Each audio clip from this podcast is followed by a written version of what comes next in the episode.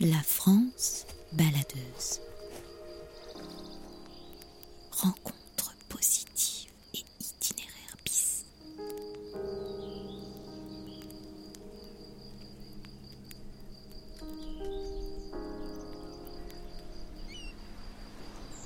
Je m'appelle Paul et depuis trois ans, je parcours la France, micro en main, pour interroger celles et ceux qui façonnent nos régions au quotidien.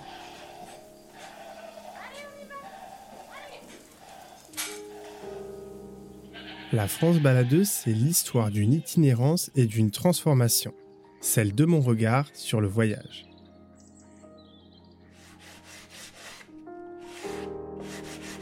Dans chaque épisode, je vais à la rencontre de femmes et d'hommes chez eux, en immersion dans leur ferme, leur atelier ou leur jardin. Une occasion unique de rentrer dans l'intimité de personnages hors normes qui me racontent la France avec un regard singulier, le leur, celui d'un habitant, d'un artiste ou d'un artisan. À travers des initiatives et des parcours de vie parfois inattendus, cette série audio t'invite à redécouvrir la France tout en interrogeant nos pratiques et notre regard sur le monde qui nous entoure.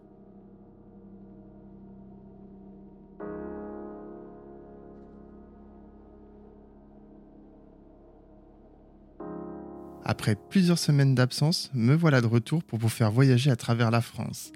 Aujourd'hui, c'est le dernier épisode de la saison et pour l'occasion, je vous ai réservé une petite surprise. Je vous propose de découvrir une destination inédite qui fait rêver de nombreux voyageurs, la Guadeloupe. J'ai eu la chance d'y séjourner durant un mois en début d'année et bien entendu, j'avais pris mon micro avec moi. J'en ai donc profité pour vous ramener des morceaux de Caraïbes à écouter, histoire de vous réchauffer un peu les oreilles avant l'hiver.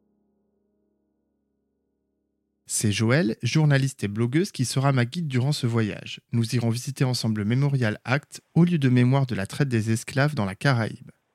Et en deuxième partie d'épisode, nous partirons à la rencontre de Claude Strazel, l'un des chefs les plus réputés de la Guadeloupe. Bonne écoute.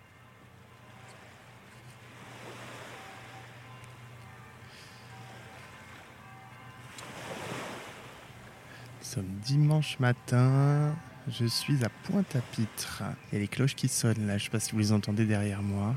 Donc je suis très heureux de voyager avec vous en Outre-mer. C'est la première fois que la France baladeuse traverse les océans pour parler de la France, mais de la France ultramarine.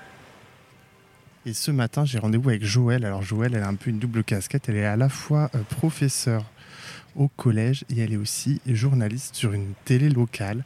Je crois qu'elle est là. Joël, salut Comment tu vas? Très bien, merci. Et toi? Ça va, écoute, je suis très très heureux de te retrouver ici en Guadeloupe. Ça fait un moment qu'on échange tous les deux par réseau interposé et on se rencontre enfin. Tu m'as donné rendez-vous dans un lieu qui est très particulier ici en Guadeloupe, à Pointe-à-Pitre. Tout à fait. Je t'ai emmené au Mémorial Act, un lieu que, que j'adore ici. C'est euh, un lieu culturel euh, unique, incontournable de l'archipel. Unique pour l'histoire qu'il raconte, euh, on, retrace l'histoire de, l'esclavage, donc c'est important pour, euh, pour les lieux. Et unique aussi pour l'architecture, parce que je suis une fan d'architecture. Et ce site euh, posé comme ça sur l'ancienne usine de Darboussier, face à la mer, est exceptionnel. J'ai grandi ici. Je suis partie à 17 ans pour mes études. Ensuite, je suis partie travailler en Martinique. J'ai rencontré mon mari là-bas qui m'a emmenée à Paris. On est restés ensemble 7 ou 8 ans à Paris. Et puis il y a deux ans, on s'est, on s'est dit euh, pourquoi pas rentrer en Guadeloupe? Il y avait une opportunité professionnelle et moi j'avais envie de, de, retrouver la famille en fait. Toi, c'est quoi tes premiers souvenirs ici en Guadeloupe? C'est quoi qui t'a marqué enfant et qui te marque peut-être encore aujourd'hui? Alors, les souvenirs d'enfance sont liés aux îles euh, environnantes. Parce qu'avec les parents, on partait souvent euh, aux Saintes, à Marie-Galante. Et même en grandissant, quand on était ado, à la fin de l'année, on partait entre amis en fait, fêter la fin de l'année euh, aux Saintes on passait une journée à la plage. C'était le, coup de départ euh, des grandes vacances. Et comme je suis née en juillet, ça, collait bien. C'était une ambiance euh, très agréable, très détendue. À Marie-Galante, ce que j'apprécie particulièrement, c'est euh, ce temps suspendu, en fait. C'était vraiment pour moi le schéma type des vacances. C'est ça, mon enfance. Ce sont des, goûts, des paysages, des images. C'est un ressenti que, je retrouve encore lorsque je vais dans les îles. Pourquoi est-ce que tu as choisi de rentrer, toi, il y a deux ans, après avoir euh, mené une vie pro à Paris, un peu partout dans le monde? Bon, on s'était dit avec Charles, euh, mon mari, que ça serait sympa de se poser ici avec la famille et de continuer à voyager en fait. Bon, la pandémie est arrivée, on a ralenti un peu sur les voyages, mais c'était une excellente idée. On a, eu une bonne intuition parce que vivre cette pandémie en Guadeloupe, là où on a choisi euh, d'habiter, face à la mer, ben, c'était une parenthèse inédite. On l'a moins mal vécu et je suis restée à Paris, je pense. Alors juste avant de parler du Memorial Act, le lieu où on se trouve, je voudrais que tu me parles de Pointe-à-Pitre. Parce que c'est quand même une ville, moi je trouve qu'il y a une physionomie qui est très particulière. C'est difficile d'y trouver ses repères. On a un centre ancien avec de l'architecture coloniale, puis après des, des excroissances, on va dire, qui partent un petit peu dans tous les sens. Comment tu la ressens, toi, Pointe-à-Pitre? Oui, Pointe-à-Pitre, c'est une ville, bon, on va dire, on va dire sérieusement, enfin sincèrement, c'est une ville un peu fouillie, euh, où il n'y a pas vraiment eu d'urbanisme pensé. Donc, quand on arrive, effectivement, on a du mal à se repérer entre euh, l'architecture traditionnelle, l'architecture moderne. C'est euh, un, peu de tout, mais les gens d'ici ont, leurs habitudes. On vient à Pointe-à-Pitre euh, pour faire ses courses. Surtout les, les personnes de de ma mère. C'est un petit rituel en fait. Quand on vient à Pointe-à-Pitre, on a ses, boutiques favorites. Il y a une volonté euh, des habitants, des Pointois, de réhabiliter cette ville, de, la remettre au, cœur de la Guadeloupe, avec de belles initiatives, notamment autour du street art. Il y a un beau collectif qui s'est monté et euh, quand on se promène dans les rues, on, peut admirer de, de, belles œuvres. Je pense à un artiste comme Stickoner qui, euh, qui s'illustre dans le monde. Donc voilà, beaucoup d'initiatives personnelles finalement prennent le pas sur le public, ou en tout cas euh, les bousculent un petit peu pour que Pointe-à-Pitre renaisse.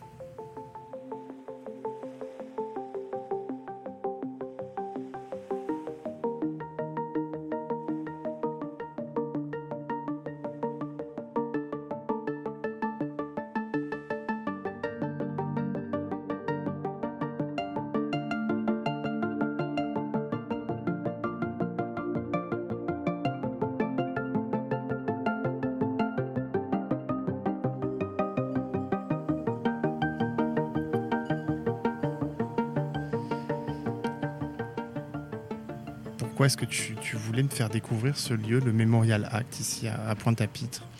Alors, j'ai voulu t'emmener au Memorial Act parce que c'est un lieu phare de Pointe-à-Pitre, de Guadeloupe et de la Caraïbe depuis qu'il a été ouvert en 2015. C'est un site de mémoire qui retrace l'histoire de, de l'esclavage avec une scénographie toute particulière et puis l'architecture, parce que j'aime beaucoup l'architecture, euh, grâce à mon père qui, euh, qui, a travaillé dans des cabinets architecturaux durant toute sa carrière en tant que dessinateur, projeteur. Lorsque j'ai vu ce que ça donnait face à la mer, j'ai été euh, éblouie en fait, émerveillée par cette architecture contemporaine en Guadeloupe. Je me suis dit, c'est chez moi que ça se passe. Quand on arrive, il y a deux bâtiments qui symbolisent les, racines du figuier en fait. On les, retrouve, euh, ces figuiers, en face dans un jardin euh, suspendu. On y a accès par un pont. Et euh, c'est ces racines enchevêtrées qui encastrent euh, ce lieu culturel. C'est très symbolique par rapport euh, à notre histoire, par rapport à l'esclavage, par rapport à cette façon dont, les chaînes se sont brisées. Et il y a une black box qui est réservée à l'espace muséal. Et c'est une architecture qui rappelle le Mucem. Donc pour ceux qui connaissent, à Marseille, c'est paradoxal parce qu'on penserait qu'il qu y a une, fraternité entre ces deux bâtiments, alors que pas du tout. Les quatre architectes guadeloupéens euh, ont expliqué que les, deux projets ont été posés en même temps et qu'aucun lien ne, les unit. Donc c'est euh, intéressant de voir cette, cette similarité euh, de part et d'autre de l'océan. Ils ont choisi d'être de, basés à Carénage, c'est un quartier populaire de Pointe-à-Pitre, face à la mer, comme je le disais, sur le site de l'ancienne usine d'Arboussier, donc c'est encore une fois plein de symboles, j'ai un rapport très particulier avec la mer. Tout ce qui est mer, océan, étendue d'eau, ça me parle. Et les habitants se sont saisis en fait de ce site pour venir euh, se poser en famille, euh, entre amoureux, le soir avec les lumières sur Pointe-à-Pitre. Euh, ça a une dimension particulière. Le fait qu'il soit près de la mer lui donne un charme fou il a une telle dimension, ce bâtiment, qu'il a inscrit dans le temps. Ils l'ont pensé comme tel, en tout cas. Ce qui est intéressant, c'est de voir les objets d'époque. Alors, quand on parle d'esclavage, on a des images, on a des films en tête, mais voir les objets qui ont existé, euh, les fers euh, qui, euh, qui, ont enchaîné des hommes, des hommes qui étaient considérés comme, comme des meubles à l'époque, ça, ça, prend aux tripes en fait. Ça prend vraiment aux tripes de voir les textes mis en scène avec ce que disait le Code Noir à l'époque. c'est vraiment, ça donne la chair de poule, qu'on soit noir ou pas. Ce, ce, ce pan de l'histoire mérite d'être connu pour euh, que ça ne se reproduise pas en fait. Et ce qui est intéressant dans ce musée, c'est qu'à la fin, on arrive euh, dans une, dans une pièce qui montre ben, que l'esclavage euh, moderne existe et que ce qu'on croyait d'un autre temps existe encore en d'autres lieux et que le combat continue pour la liberté de, de tous les hommes en fait.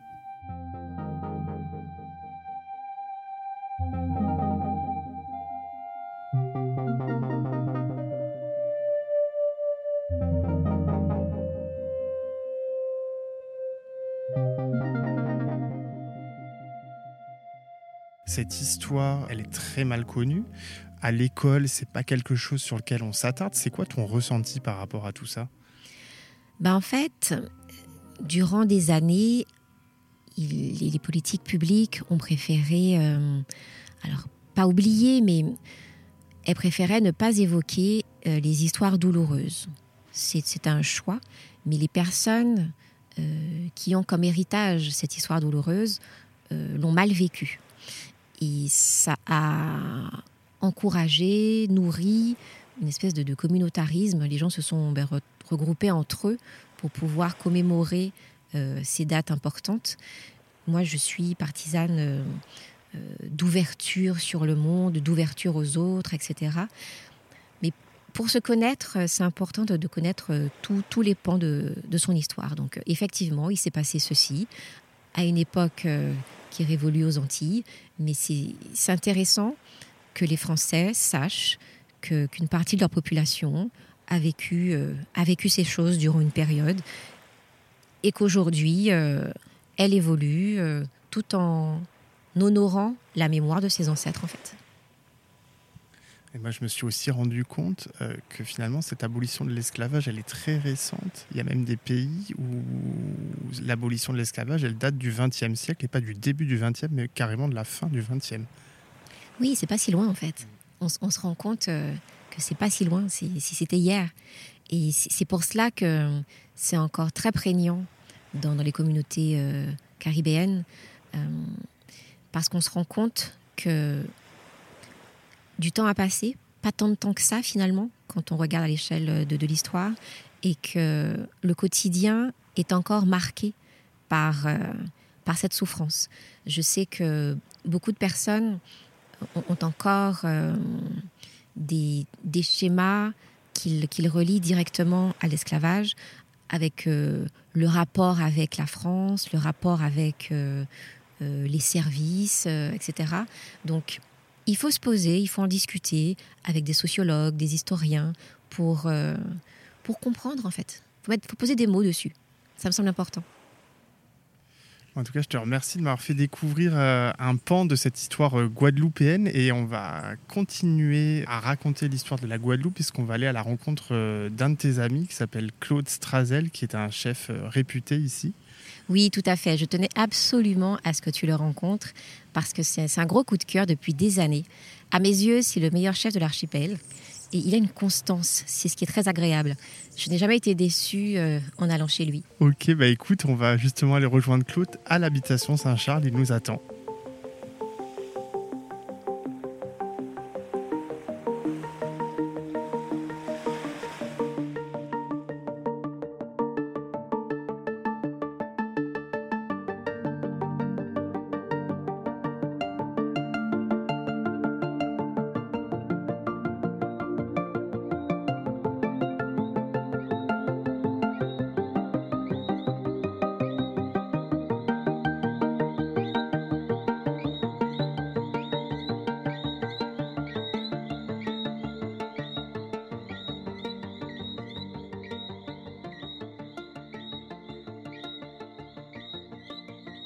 Claude Strazel fait partie de cette génération de chefs qui ont transformé la cuisine guadeloupéenne traditionnelle en y ajoutant une touche contemporaine et une belle pointe d'inventivité.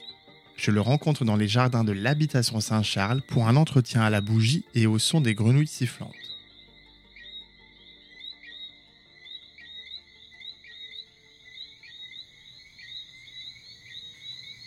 Écoute, je te remercie Claude de nous accueillir ici à l'habitation Saint-Charles. Alors, est-ce que tu peux me raconter voilà qui tu es, comment tout a commencé ici?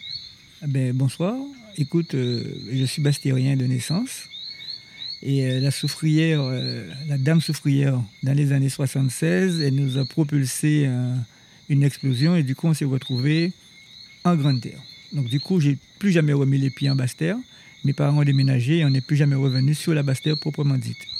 Ben, mon enfance, elle est comme toutes les enfances. Hein. Mais quand j'étais en classe de cinquième, parce qu'on commence à réfléchir à son avenir, euh, à l'époque, c'était la grande mode des métiers en vogue, tu sais, électrotechnicien, électro quelque chose, ou tout ce qui touche à la technique. Donc, euh, j'ai d'abord vibré, comme tous les jeunes de mon âge à l'époque, pour ce genre de métier. Mais j'ai eu cette, cette, lucidité de mettre ce qu'on appelle un troisième vœu, quand même, le métier de mes parents. Et du coup, c'est ce vœu-là qui a été accepté parce que c'était le plus probable et le plus facile d'accès. Personne ne pense à la cuisine. Mais à l'époque, il n'y avait pas Top Chef.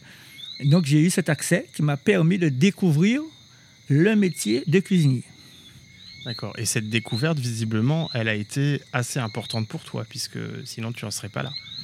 Elle a été déterminante parce qu'en fait, nous avions à l'époque, euh, ben, ça remonte à quelques, aujourd'hui j'ai un certain âge, la, cuisine, une fois qu'on a, qu'on a mis le pied dans une école de cuisine, et on découvre les codes du métier. Et à partir de là, on se rend compte que ben, c'est plus du tout ce qu'on croyait. Donc j'ai aimé ça, j'ai aimé l'uniforme, j'ai aimé la tenue, j'ai aimé la rigueur qu'il fallait y avoir, j'ai aimé le langage, le vocabulaire qu'il y avait avec ça. Et j'ai trouvé ça euh, très, très, très, très intéressant. Et depuis, je me suis mis à cheval sur ça et je n'ai plus jamais quitté ce métier. Euh, aujourd'hui, je, peux m'affranchir de mes maîtres, comme on dit dans la cuisine, je peux m'affranchir de mes mentors donc je fais la cuisine que j'aime parce que d'abord, en final de compte, je suis chez moi. C'est le but ultime de tout chef de cuisine, c'est d'être chez lui un jour et de faire la cuisine qu'il a envie. Voilà. Alors aujourd'hui, tu as envie d'être chez toi, mais ça n'a pas toujours été le cas. Il y a un moment donné, après ta formation, pour toi, la Guadeloupe, c'était presque trop petit. Tu as eu envie d'aller plus loin et tu es parti à Paris.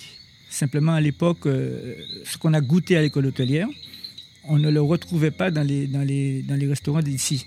Donc effectivement, nous avons tous voyagé, nous avons eu des carrières différentes, mais euh, la, formation à travers la rigueur, la connaissance, le savoir et la maîtrise de toutes ces techniques passait il y a 30 ans par, la, par, par Paris, par les autres villes, mais enfin par des grandes villes. Et du coup, ton expérience là-bas, qu'est-ce que tu en retiens? Est-ce que ça a été difficile? Et comment maintenant ça a une influence sur ta cuisine d'aujourd'hui? Alors, euh, aujourd'hui, je, je, dis, hein, et je le dis à qui veut l'entendre, surtout avec ceux qui ont la chance de partager euh, mon temps de travail, c'est la technique. Euh, il faut maîtriser la technique. La technique est universelle. Quel que soit le pays où vous irez demain, si vous maîtrisez la technique, si vous savez euh, manier, manier l'art des saveurs, voilà, vous y arriverez.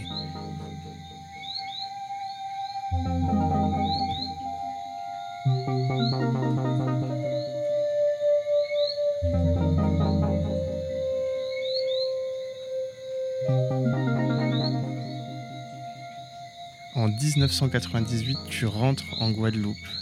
Et du coup, à peu près dix ans après ton retour, tu décides d'ouvrir la table de l'ENA, qui est le début d'une belle aventure. Donc, c'est le restaurant dont Joël nous, parlait tout à l'heure. Tu peux me raconter un petit peu euh, le, le, début de cette histoire? Beaucoup de gens nous disent Comment avez-vous eu le culot, le courage de monter une table dans un lieu aussi improbable? Alors, je les rassure tout de suite nous n'avons eu ni le courage ni le culot. À l'époque, nous étions donc des traiteurs. Et puis il y a eu l'épisode El Capé. Et euh, une fois que l'épisode est passé, ben, il y a eu des, entreprises qui n'ont pas tenu le coup, dont nous. Donc du coup, euh, fort de ce qu'on sait faire à deux, on s'est regardé, on s'est dit, bon, ben, désormais, nous allons faire à manger comme on sait faire, c'est-à-dire on fera à manger pour les gens qui nous connaissent. Et du coup, on, faisait à manger, hein, comme tout ce qui se passe en Guadeloupe aujourd'hui, comme toutes les petites familles qui font à manger. Et les gens qui nous connaissaient sont venus.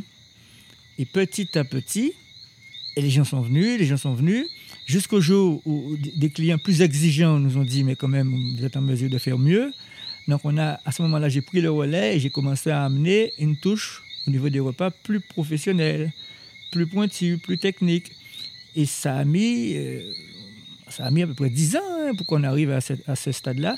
Et c'est pour ça que la table de l'ENA a hérité de ce côté où on disait, par exemple, qu'il fallait être parrainé. Parce qu'en fait, ne venaient que les gens qui savaient qu'on était là et les amis des gens qui venaient. Donc forcément, à un moment donné, euh, on ne communiquait pas sur ça autrement. Donc voilà, c'est un peu l'histoire du début de la table de l'ENA. Et au bout de 10 ans, ben, cette table est devenue un lieu réputé parce qu'on faisait à manger, ma foi, bien. et puis, il y avait, un côté particulier, c'est que c'était mon épouse, donc c'était la maîtresse de maison, et qui recevait ses invités comme ses amis. Écoute, ce que je te propose, c'est peut-être qu'on poursuive euh, en cuisine, voir ton équipe, comment vous travaillez, peut-être goûter un petit peu quelques, quelques plats qui passent. Bien sûr, il n'y a pas de souci.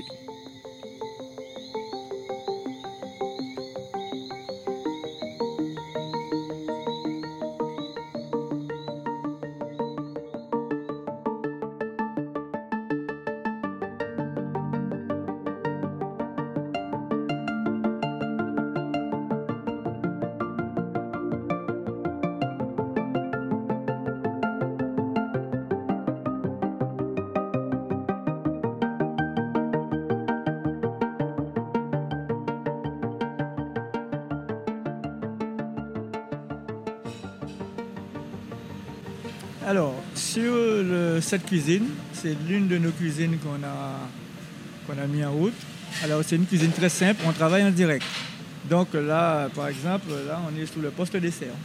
Aujourd'hui, on propose euh, un entremets glacé avec des copeaux de fruits frais. On propose une mousse aux fruits de la passion, un flan au coco traditionnel. Alors, pour la petite histoire, c'est la recette signature de mon épouse. Et des crèmes brûlées parfumées à la fève de tonka. Celui qui est en responsabilité de la cuisine ce soir, c'est David. Donc c'est lui qui tient le show. Ok. Est-ce que tu crois que du coup, on peut essayer de regarder peut-être comment ils travaillent autour d'une assiette là? On peut, aller à- on peut aller avec eux? Alors en fait, sur ce, sur ce concept de restauration, nous avons euh, imaginé une gamme de garnitures identiques pour tous les clients. Ce qui est important pour moi, c'est que dans l'assiette, les gens retrouvent des saveurs locales, mais pas que. Et alors nous, nos, légumes à nous, ils ont, euh, comment je peux te dire, ils ont une saveur particulière parce qu'on les déglace toujours au coco. Alors, qu'est-ce qu'il y a comme légumes là par exemple dans cette assiette dans cette assiette, tu as une purée de betterave. Alors, C'est des betteraves fraîches, d'accord Tu as une purée de giromont. Tu as des bananes, plantains. Tu as de la christophine. Tu as des mange-tout. Alors, enfin, nous, euh, on privilégie les haricots verts pays. On appelle ça mange-tout chez nous. Et euh, donc, on a un assortiment comme ça et on rajoute un petit gombo par-ci, par-là. Et ça donne de la couleur. Alors, des fois, ça peut varier en fonction des radis, en fonction de la fanelle. Mais là, ce soir, c'est du gombo, des carottes, des mange-tout, de la christophine, des bananes. On a rajouté une pomme de terre pour les classiques. Bon, on va peut-être les laisser bosser, non? Parce que je vois qu'ils sont. euh, Est-ce que tu penses qu'on peut déguster ensemble une assiette et que tu puisses m'expliquer euh, qu'on s'installe On va en. laisser notre David nous faire une assiette. Qu'est-ce que tu vas nous proposer? Qu'est-ce que tu vas nous proposer? Qu'est-ce qu'il préfère Viande ou poisson Poisson. Du poisson, donc euh, ce soir on a un magnifique filet de dorade qu'on propose. Donc euh, on va dresser l'assiette pour lui et il va pouvoir se mettre à table et il va pouvoir déguster euh, le magnifique filet de poisson de la maison Strazel. Et comment tu le cuisines ce, ce filet? Donc alors normalement je ne donne pas trop les techniques de cuisine, mais quand même le filet, je, je- je vais commencer par donner une première couleur à la poêle et je le termine au four. Et après, ce qui change, enfin, ce qui fait notre particularité, c'est au niveau de l'assaisonnement. Donc, ça, c'est ton petit secret de fabrication, c'est ça? C'est les secrets de la maison, on ne peut pas divulguer, on ne va pas divulguer. Ok. Bah écoute, on va goûter tout ça et bah, à tout à l'heure.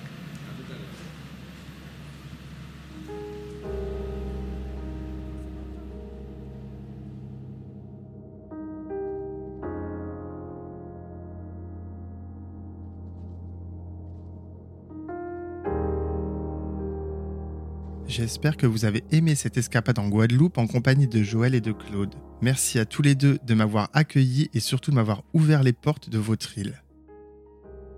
Sur le blog, vous trouverez de nombreuses ressources pour mieux comprendre l'histoire de l'esclavage en France et dans la Caraïbe. Je vous prépare également un guide de voyage complet pour découvrir les îles de Guadeloupe.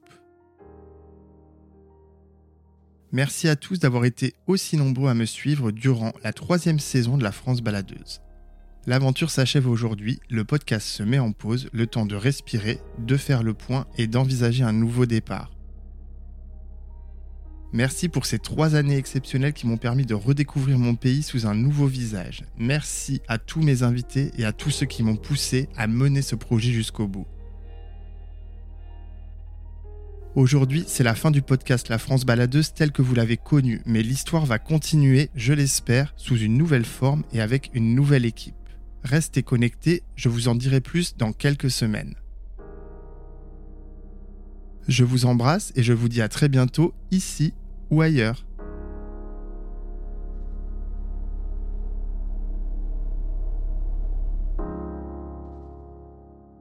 Tu viens d'écouter La France baladeuse. Cet épisode a été réalisé par Paul Angèle et mixé par Alice Krief. Prise de son studio, Candice Sansano. Si tu as aimé cet épisode, n'hésite pas à laisser un commentaire et plein d'étoiles sur ta plateforme d'écoute favorite. Et surtout, partage le podcast et parle-en autour de toi.